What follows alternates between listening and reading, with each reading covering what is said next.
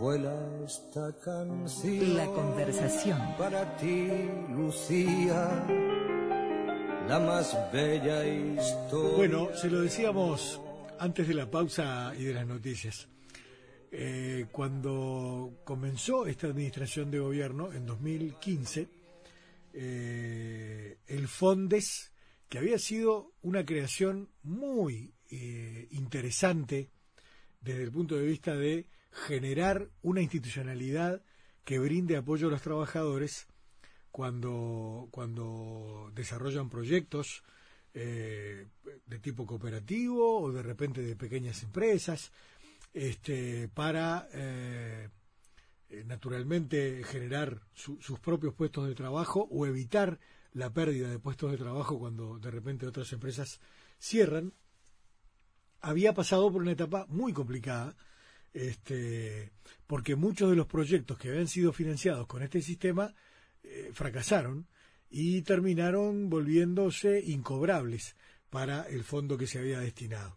En 2015, cuando asume el nuevo gobierno, dispone una reformulación de la, de la propuesta, eh, integrándola con el, INACOP, el Instituto Nacional de Cooperativismo, y generando una, una dirección nueva con criterios de, de, otra manera. Y yo recuerdo que en una charla, creo que fue acá en la radio, o si no fue en el, en el bar republicano, o en, o en, el, o en el Club 25 de agosto, no recuerdo, eh, sé que conversábamos con Gustavo Bernini, el director del Fondes, y, y su mayor preocupación era rescatar la credibilidad de una herramienta valiosísima que, claro, en aquel momento estaba en cuestión porque había tenido malos resultados.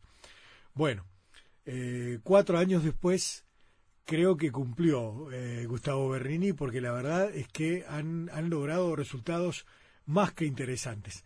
Gustavo, buenas noches, ¿cómo estás? Bienvenido. Se cortó. Oh, oh. Vamos a tener que volver a, mira que nos esperamos con la presentación y, quedamos, quedamos, colgados. No la, mirá que no me sale de vuelta ¿eh? este eh, así que vamos a tener que hacerla hacerla más corta Hola, porque, este, sí, porque de, la, toda la toda la argumentación todo el planteo que hice no me sale de vuelta Así que buenas noches, Gustavo, ¿cómo estás? ¿Cómo estás? Se cortó. Mira, te estaba escuchando atentamente tu, tu copete. Menos mal. Y, y justo se cortó. Menos mal porque estar contigo. de vuelta no me sale, así que. No, no, encantado de estar contigo, con la audiencia de nuevo. Te seguí atentamente, hiciste una cronología, está muy bien. Este, y bueno, a tus órdenes.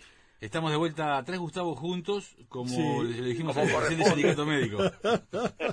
Increíble, estaba de moda. Estamos de moda, sí, efectivamente. Bueno, este Tocayo, eh, la verdad es que es impresionante lo, lo, que han logrado. Eh, primero porque eh, obviamente que el, sector genera incertidumbres o de repente dificultades que son agregadas porque de repente los trabajadores no tienen el talento o la el know-how para convertirse de repente en gestores de emprendimientos y siempre es un tema delicado y difícil de llevar adelante. Pero hoy en día aquello de pérdidas no está en el vocabulario que están manejando en estos días, Gustavo, ¿no? Sí, eh, a ver, eh, lo que se, tú bien eh, hacías una cronología, yo creo que todos eh, debemos entender que, en primer lugar, la economía social y solidaria es, un, es una, yo te diría una concepción, un instrumento, existe eh, de hace más de 100 años en el Uruguay y en el mundo, que en muchos países ha tomado, ha tenido un nivel de desarrollo y un nivel de, presencia impresionante, ¿no? Si uno piensa en Italia, en España, en el País Vasco, en Francia, en Canadá, a ver, eh, hay regiones de Italia que la mitad del Producto Bruto Interno está generado por cooperativas. O sea, eh, a veces uno tiende a creer que las cooperativas son como eh, las, el último reducto antes de la caída total de, una empresa o, de donde se aferra a la gente para no caer en la indigencia. Yo creo que tiene parte de eso en cuanto a que el cooperativismo, por sus propios valores, en cuanto a solidaridad, ayuda mutua, autogestión, equidad, es un instrumento, obviamente, que es muy adecuado para los momentos malos, ¿no? Para las crisis, como red de intención solidaria, vaya si en el Uruguay en el 2002 la gente se supo organizar en cooperativas y se asoció para, para resistir, ¿no? Pero también eh, hay que asumir que el cooperativismo y la economía social en, en general, las mutuales en buena parte del mundo, u otras modalidades de la economía social, eh, hoy tienen una presencia muy fuerte y son empresas de primer nivel, donde se concilia la, eficiencia, la buena gestión, la competitividad con otras empresas tradicionales, capitalistas, con eh, los valores, donde el objetivo principal no es rentabilidad, sino el desarrollo humano, que los excedentes que, que puedan lograr se reparten en forma equitativa y son para capitalizar la empresa, que las decisiones se toman en forma democrática, o sea, eh, hay que asumir que el, cooperativismo está presente en todos lados. Y en el Uruguay pasa algo parecido. En su momento, cuando en el Uruguay tuvimos la necesidad como gobierno recién electo y luego en el periodo de Mujica de poder recomponer un aparato productivo que estaba destruido, con empresas emblemáticas que habían sido quebradas, no una vez, varias veces, como Mechenicena, Olmos, Cristalería del Uruguay, Funza, eh, yo diría, empresas paradigmáticas del sistema capitalista, ¿verdad? En el Uruguay, históricas, que quebraron y dejaron millones de dólares y cientos y mil trabajadores en la calle. En aquella oportunidad, los trabajadores resistieron durante años, preservando las unidades productivas, no dejándolas tuburizar ni caer, y en su momento se atendió con eh, financiamiento para que esas empresas fueran recuperadas.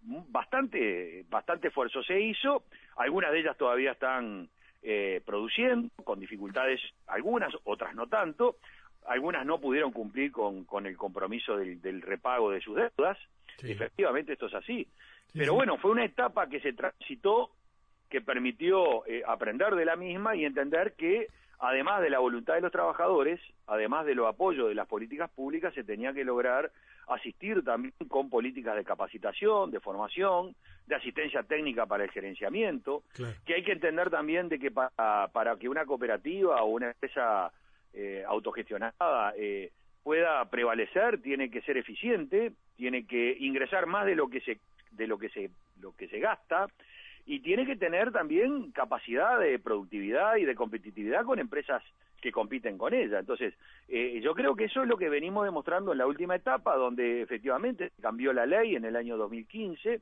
Nosotros pasamos a asumir la, gestión, cuando digo nosotros, digo el que ya venía con un trabajo de promoción y fomento del cooperativismo, y era lógico que fuera este el organismo que tuviera un fondo para el desarrollo precisamente para los emprendimientos cooperativos, asociativos, que eh, necesitaran capital de inversión a partir de presentar proyectos que naturalmente tenían que tener determinadas condiciones para ser eh, apoyados, ¿no?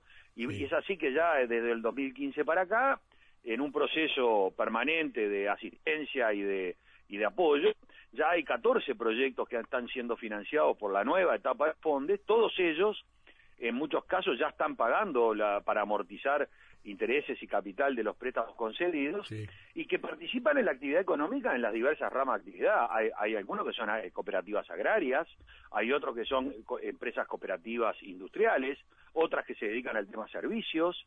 La, más recientemente hemos aprobado un financiamiento, yo diría que es casi paradigmático, es el Molino Florida, ¿no? Una empresa que quebró, llamó a concurso, una empresa tradicional, los trabajadores se cooperativizaron, nos pidieron apoyo, les hicimos formación, nunca dejaron de producir porque la sindicatura y el juez les permitió seguir produciendo, pero tenían que eh, cerrar toda la parte del pasivo que tenía ese molino, ¿no? Con el empresario anterior. El principal acreedor era el Banco República, tanto en la, en la eh, con garantías en la propiedad como en las máquinas. Dialogamos con el Banco República, ayudamos a que elaboraran un proyecto de inversión que se hizo con técnicos, que se les asistió financieramente para contratarlos, ese proyecto fue aprobado por la Unidad Técnica de Fondes y fue aprobado por el Banco de la República en sus servicios financieros. Y entre el Banco República y nosotros estamos apoyando financiamiento para pagar ese pasivo y para que los trabajadores puedan seguir produciendo como lo vienen haciendo hasta ahora. Y yo te digo más, es el primer caso donde lograron que a nivel judicial eh, se resolviera que el derecho que ellos tenían como trabajadores que fueron cesados por el empresario a cobrar un seguro de desempleo, la ley de concursos votada en el primer periodo del gobierno frente amplista apunta a preservar las unidades productivas. Entonces hay un artículo que dice que el derecho al seguro de paro, en la medida que se haga una cooperativa para seguir produciendo, el derecho a cobrar lo tienen para capitalizar la cooperativa, aunque no ingresen al seguro de paro.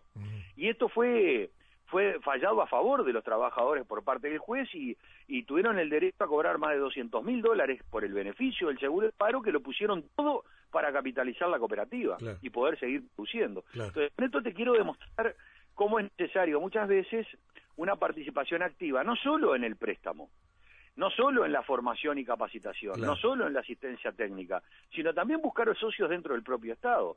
El hecho de que el República, el Banco República, que tiene exigencias bancarias, haya compartido un financiamiento con nosotros, en este caso, demuestra objetivamente que los proyectos tienen por, fortaleza y capacidad de desarrollarse. Sí, sí, claro, totalmente.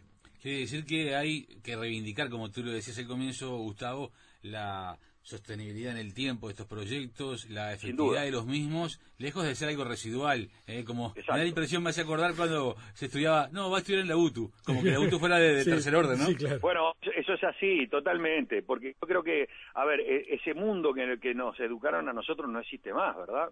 Entonces, yo creo que tenemos que tener la capacidad de, de visualizar la sostenibilidad en el tiempo. Y no hay ninguna empresa que tenga el seguro de vida, no le va a pasar nada. Ustedes saben, yo fui bancario, conocí muchas crisis financieras y vi caer empresas que parecían monumentos de mármol como si fueran castillos de arena. Eh, no hay, eh, nadie está vacunado con una crisis. Y sobre todo en un país como el nuestro, que es muy dependiente de las, de las empresas exportadoras de los mercados internacionales. Eh, yo todavía estoy con la situación de Olmos, una empresa que es un modelo de perseverancia y de resiliencia para evitar el fracaso definitivo los compañeros tuvieron que asumir que primero es una empresa exportadora, porque el mercado interno no les da para, para licuar todos los costos que tienen, y el principal mercado era Argentina. Fíjese usted, en el periodo kirchnerista, proteccionismo, no dejaban entrar un water ni una cerámica, ¿verdad? Luego agarra eh, este, Macri, aparentemente con un discurso neoliberal, y el lobby de los grandes fabricantes bloquearon la frontera. Hoy es imposible competir por lo que es la situación de Argentina, que está en una crisis gravísima. Entonces, los compañeros hace años que están remando y sin embargo eh, un imponderable o en todo caso un factor muy importante como es el mercado este, muchas veces para el Uruguay no es controlado por los uruguayos, este, sino que es controlado por factores externos. Entonces es difícil prever, este, por más que se presenten proyectos sólidos, que sean infalibles. No hay infalibilidad en estas cosas, ¿verdad? totalmente. Ahora, Gustavo, antes de entrar de repente en, otros detalles, ¿no? Eh, el año pasado los números cerraron con un con una un superávit, digamos, de 10 millones de pesos, si no estoy equivocado, más sí, o menos. al final del, balance presentado, cerrado este fin de año, eh, luego de auditado por la auditoría externa a la CONAFINAFISA, porque esto lo, lo, gestionamos nosotros, pero está en un patrimonio, en, en un fideicomiso, ¿no? en, CONAFINAFISA. Ese, dio un superávit de 10 millones y pico de pesos. El año anterior ya habíamos logrado un superávit de unos 4 o 5 millones de pesos este, lo ya no es una casualidad, ya es una consolidación de que estamos equilibrados en el balance luego de haber pasado momentos muy muy embromados, ¿verdad? Una, tendencia, este, ¿no? Totalmente, pero además la, la, buena noticia es que, y no es casualidad también, es que en el primer trimestre, enero, febrero y marzo, nos acaba de llegar la información en estos días del fideicomiso. Ya vamos en un, en, un, en un excedente, en una ganancia de cerca de 500 mil dólares en tres meses. Pero producto de qué? Producto de que empezaron a pagar los, los proyectos que fueron financiados el año pasado, que tuvieron un periodo de gracia, ya están pagando intereses y eso es ganancia, y porque algunos proyectos que estaban castigados a pérdidas porque no pagaban, porque no podían, lograron poco a poco enderezarse con apoyos nuestros, con, con capacitación, con asistencia técnica, con algunos mercados que se lograron. Es el caso típico de FUNSA, ¿no? que estaba aparentemente liquidada porque vendía toda su producción a Venezuela y lograron el año pasado recuperar eh, buena parte del dinero que les debía Venezuela por lo que le habían exportado y que ya estaba rodando en los neumáticos en, Venezuela y con eso lo primero que hicieron fueron, fue pagar lo que debían, ¿no? Cosa que no es normal en las empresas tradicionales tampoco. Entonces, de un préstamo que originalmente eran 6 millones de dólares ya pagaron más de 4 millones y medio. Entonces, este, eh, eh, como que, la te insisto, la resiliencia es muy importante, la voluntad de trabajar y de hacer esfuerzos para salir adelante es muy fuerte, y obviamente que a, la menor posibilidad de poder seguir avanzando y, consolidarse, se, se, encaminan los proyectos, ¿no? Entonces yo creo que eso también es adjudicable a la ganancia que tuvimos en este trimestre, además de colocar adecuadamente y no dejar que se nos devalúen los dineros con colocaciones financieras naturalmente en forma segura, ¿no? con los excedentes de, de, capital. Lógico. Ahora, eh, imagino, Gustavo, que la, el propósito de ustedes no es tener una ganancia financiera. Mm, sino, para nada, sino para nada. No, no. Una economía sana para poder seguir apoyando emprendimientos. claro, porque en definitiva el dinero que vuelve se vuelve a la gente, ¿no? O sea, nosotros no queremos tener una rentabilidad o excedente de dinero colocado en bono del tesoro o en letra de regulación monetaria para que nos dé buenos intereses y, podamos mostrar el balance, ¿no?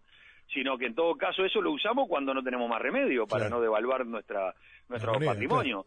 Pero sí claramente eh, el hecho de recuperar lo, lo prestado implica tener más capital para seguir apoyando emprendimientos. Y cada día estamos largando líneas de créditos nuevas para el FONDES.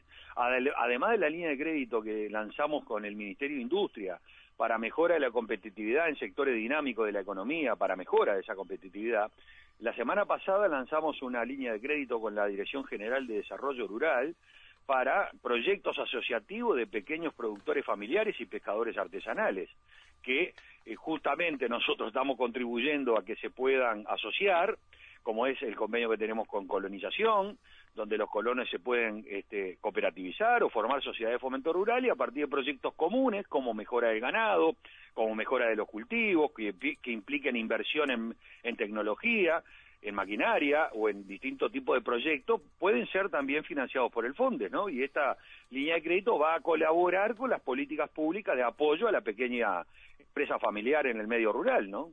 Es el caso también, por ejemplo, de las eh, denominadas cooperativas incubadas? Sí, sí, nosotros tenemos un programa en el, en el INACOP que también es en un convenio con el con el Ministerio de Industria y CUDECOP, la, la confederación, que es, eh, ya vamos en el tercer año, tercer llamado, para la incubadora de cooperativas. se hacen llamados públicos para grupos precooperativos o cooperativos en determinadas áreas de desarrollo económico y productivo. Estas áreas, que, que son áreas de mucho, de, mucho valor agregado de conocimiento y alta tecnología, son las que nosotros hemos detectado a partir de un estudio que hicimos con la Universidad de la República, lo que le llamamos el mapeo. Esto se hizo hace cinco años atrás. Este, es un, trabajo que apunta a, identificar cuáles son los sectores de oportunidad para llevar adelante proyectos o que son estratégicos para el país a nivel productivo, de servicios, y a su vez de, estos, de esos sectores son amigables con la gestión cooperativa, o sea, donde la gestión cooperativa pueda ser eficiente. Y así es que llamamos anualmente a, cooperativas o grupos precooperativos que eh, trabajen sobre el área de la nanotecnología, de los TICs, de del software, de la, de la metalmecánica, de proyectos de producción audiovisual, de las cadenas agroalimentarias, eh, y bueno, y a partir de esos llamados ya son 20 las cooperativas o grupos precooperativos que están incubando, que son acompañadas durante dos años con tutores que los contribuyen con ellos a mejorar los distintos factores que hacen a la, al desempeño adecuado de las, de las empresas cooperativas. Y luego de los dos años ya maduradas, son acompañadas luego con financiamientos para, para que esos proyectos puedan seguir prevaleciendo. Y hay proyectos sumamente interesantes desde una, desde una elaboración de una aplicación, de una app para celulares por parte de, uno, de una cooperativa de recicladores en Paysandú, donde con esta aplicación se pretende hacer una gestión adecuada de los residuos para que el reciclado sea mucho más saludable desde el punto de vista ambiental y más optimizado desde el punto de vista económico, este es un ejemplo, hasta eh, compañeros de los medios que han hecho cooperativas para producir audiovisuales y venderlos comercialmente o trabajar en, canales de televisión YouTube o eh, grupos de profesionales que, que, trabajan en el diseño y que eh, fabrican eh, prótesis para los amputados en 3D en, computadoras 3D, en, fotocopiadoras 3D, y que tienen convenio con el Banco de Seguro y le venden al Banco de Seguro la parte de, de accidentes de siniestro de trabajo. Ya te pongo ejemplos concretos, un laboratorio tecnológico eh, eh, agrícola para la lechería y la calidad del agua y el estudio de los suelos en Colonia Valdense. Se llama Colabeco, que son más de 400 em, productores eh, agropecuarios que están en, formaron una cooperativa para para tener un laboratorio que en algunas áreas es el único que hace determinado tipo de análisis para la calidad de los distintos factores que integran la, lechería en el Uruguay. En cada vaca y en cada tubo de ensayo se estudia cuánta calidad tiene ese, ese, ese animal, ¿no? En la producción. O sea, no estamos hablando de resistencia y de y de resiliencia en estos casos. Estamos hablando de empresas de alta de alta alta gama, para llamarla de alguna manera, que perfectamente están siendo gestionadas por la herramienta cooperativa y que cuenta con el apoyo nuestro, ¿no? Claro, ah, eso es una muestra, digo, de a veces cuando hay otras lecturas que se hacen por allí, cuando se señala que hay un divorcio con, con, con, a veces de los gobiernos, con los movimientos sociales que le dan sustento y con el movimiento social que es tan dinámico y tan cambiante, porque tú hablabas recién de, lo de la innovación, de la, de la eh, de otras nuevas formas de, de, componer trabajo. Eh, aquí hay, desde INACOP, hay una interacción permanente con el movimiento social. Sin duda. Hoy tuvimos un seminario eh, en la mañana eh, convocado por la presidencia de la Cámara de Representantes. Quiero saludar públicamente a la diputada doctora Cilia Botino por haber tenido la iniciativa. Convocó un seminario en la antesala de la Cámara de Diputados eh, con el título Evaluación y proyección de la economía social y solidaria en el Uruguay. Integramos una mesa con disertantes, y que yo estuve también participando, con Graciela Fernández, la presidencia de CUDECO y de la Alianza Cooperativa Internacional de América, en su doble condición, con el diputado Silvio Ríos, que es presidente de la Comisión de Cooperativismo, con el doctor Nelson Lutanó, eh, subsecretario del Ministerio de Trabajo, con Mariela Fode, directora de la, de la Dirección Nacional de Economía Social e Integración Laboral del MIDES, este, la propia diputada Botino, con Elena Almirati, la coordinadora de Economía Solidaria. Bueno, disertamos sobre los avances en, el, en, la materia y sobre los proyectos que tenemos a futuro. Desbordaba la sala de la, antesala. Y lo que, la gran participación fue del movimiento cooperativo. El principal aliado estratégico del gobierno en las políticas públicas para la promoción de la economía social es el movimiento cooperativo y las organizaciones sociales. El directorio de INACOP está integrado por tres designados, tres miembros designados por el Poder Ejecutivo y dos miembros sugeridos por el movimiento cooperativo que el Poder Ejecutivo avala. Esto es, nosotros tenemos una gobernanza, como se dice ahora, cogestionada con el movimiento social. No solo para que nos controlen, que lo hacen, este, sino que además participan activamente en las decisiones y la definición de la política pública en beneficio del propio cooperativismo nacional. esto es una manera de encarar la tarea de política a nivel de gobierno, a nivel ejecutivo, que también demuestra cuál es la, la mirada, la voluntad política en cuanto al desarrollo de políticas. El principal aliado, el principal socio estratégico es CUDECOP, que es la Confederación Uruguaya de Entidades Cooperativas, y FUCBAN, y FECOBI, y la Federación de Cooperativas de Producción, y las Cooperativas Agrarias Federadas, y la Comisión Nacional de Fomento Rural, que también integra todo este movimiento la Federación Uruguaya Cooperativa de Consumo, las cooperativas de ahorro y crédito, todo el movimiento cooperativo participa activamente en las decisiones políticas que tomamos. Entonces, yo creo que esa es la mayor garantía de que las políticas públicas tengan un fin este, por el cual este, se, se generan, ¿no? Que es eh, dotarle al movimiento cooperativo de las herramientas y del contexto político más favorable posible para que se pueda desarrollar. Yo creo que esa es la gran política que estamos llevando adelante. ¿no? Gustavo, em, en estas horas se conoció el, lo, que yo, yo califiqué como el programa político de las cámaras empresariales. ¿no? Un documento donde hacen unos planteos, algunos para, para tratamiento urgente, o sea que podría ser adoptado por el, el gobierno del doctor Tabaré Vázquez, que vos integrás en el, en el Fondes, este, y otros que pueden llegar a, quedar para trabajar más adelante, eh, de repente a partir de marzo de 2020. Y algunos de ellos tienen que ver con justamente el mundo de las empresas y del trabajo, ¿no? este, particularmente lo que tiene que ver con adopción de eh, las nuevas reglas de lo que son los vínculos de los trabajadores con las empresas. ¿Cómo están manejando eso en este mundo tan de avanzada que, están, que, ustedes están representando, Gustavo?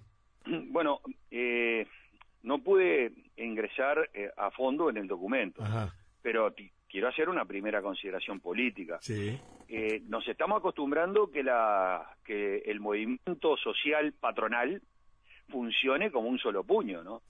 Y que genere propuestas programáticas, cosa que cuando yo era sindicalista no pasaba. Eh, ¿Se entiende lo que quiero decir? Totalmente, estamos, estamos asistiendo a un este es un programa, Este es un programa político. Este es un programa político. Justamente, estamos asistiendo a un sector empresarial que desarrolla programas. cosa que no nos parece mal. Lo que en definitiva demuestra es que en estos últimos 15 años han habido una serie de cambios estructurales y de fondos en las políticas del Poder Ejecutivo que un sector empresarial que está organizado eh, se siente afectado y que naturalmente por dónde pasa pasa por lo que para ellos es un costo o son palos en la rueda para poder desarrollar sus políticas de la mejor manera. Mm. entonces eh, cómo lo traduzco lo traduzco relaciones laborales negociación colectiva crecimiento del salario real rigidez de los sindicatos este creo que buena parte, sin leer el documento, buena parte me imagino que debe pasar por ese lado. Sí, sí, eh, yo decía hoy cuando lo presentaba que es, es un documento de cuño neoliberal, ¿no? Este, Exacto, justamente. Entonces, la reivindicación, porque ahora las cámaras empresariales eh, eh, lograron la unidad que los trabajadores logramos en la década del 60, ¿no? Este, y no me parece, insisto, no nos parece mal, porque en definitiva toda la vida tuvieron lobby e incidían en la política pública. Lo que pasa es que no necesitaban organizarse demasiado porque ya estaban en el gobierno de turno. Claro. Hoy sí lo necesitan porque se oponen al gobierno. Hoy es un movimiento que aparenta ser social independiente, pero que en definitiva lo que traduce es una política que en el Uruguay ya conocemos y que lo que significó fue mayor pobreza, mayor exclusión, eh, la caída del salario real, la pérdida de la fuente de trabajo, el avasallamiento de los derechos laborales y sindicales. Y bueno, esa es una primera consideración. En lo segundo, respecto a los cambios, etcétera, eh, bueno, hoy estuvimos, estuvo Lustano, hizo una brillante intervención el subsecretario, hablando de los cambios en el mundo del trabajo y cómo la OIT y la propia Naciones Unidas, a partir de los Objetivos de Desarrollo Sostenible, están preocupados porque estos cambios lo que están generando es la destrucción del empleo. Eh, y que estamos en una etapa eh, realmente inédita respecto a esta realidad, donde estos cambios se están dando en forma vertiginosa y en pocos años. Sí. Eh, a ver, hace cinco años atrás yo iba a Hábitat y hacía cola para pagar la luz con plata, ¿verdad? Hoy yo no me muevo de mi casa, agarro el celular y pago la luz, este, no saco plata y no paso por ninguna empresa y no, me atiende nadie. Sí. Hoy vas a un, a un supermercado y hay cada vez hay más este, cajeros automáticos, no hay trabajadores o trabajadores que te cobren en las cajas. Bueno, estos cambios, obviamente, eh, con estos ejemplos muy claros, imaginémonos en una dimensión universal los cambios que se están dando en los centros de poder donde objetivamente la, tecnología ingresa mucho más rápido que acá, y obviamente que se están destruyendo cientos de miles de puestos de trabajo. Ante esos cambios, la respuesta que se encuentra, ¿cuál es?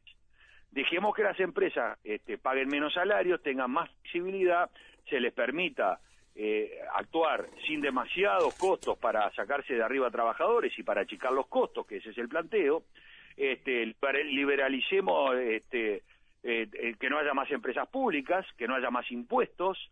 Entonces, a ver, estos discursos que parecen novedosos son los mismos que se hacían hace 25 años atrás. Son los mismos que Menem llevó adelante cuando fue gobierno y la calle Herrera en el Uruguay cuando fue gobierno este, y en Brasil Enrique Fernando Enrique Cardoso. Entonces, este, no es que estamos asistiendo a una novedad. En todo caso, los cambios en el mundo del trabajo, este, las respuestas que se pretenden dar son las mismas que se dieron hace 20 años atrás, que fueron las peores políticas que se llevaron adelante en nuestra región y que significaron las peores crisis en la historia de la Argentina, del Uruguay y del Brasil. Justamente, Gustavo, sabes que hay una activista argentina que, decía en los últimos, en los últimos días que a quienes no combaten eh, el fenómeno de la pobreza o que generan la pobreza, habría que convencerlos de que combatiéndola también se beneficiarían. Eh, Por supuesto. Con el empleo debería pasar lo mismo, ¿no? Más empleo, más este, empleadores beneficiados, ¿no? Mira, Tocayo, yo te hago una pregunta. ¿Cómo es posible? Qué, ¿Qué fenómeno ocurre en el Uruguay que con la catástrofe que está padeciendo Argentina y la inestabilidad brutal que vive el Brasil, que no crece hace cuatro años y que este, la inflación de la Argentina, eh, el, incremento de los índices de pobreza. ¿Cómo es posible, cómo nos podemos explicar que el Uruguay siga ahí resistiendo? Porque no estamos en un momento de auge económico, pero tampoco estamos en una crisis. ¿eh? No, claro. Entonces, eh, eh, se lo preguntan todos los, los extranjeros que, que ven para este lado del mundo y no nos pueden entender, me lo dicen a mí. El otro día hubo una, una actividad del Consejo Nacional, de, el Consejo de Administración de la Alianza Cooperativa Internacional de América.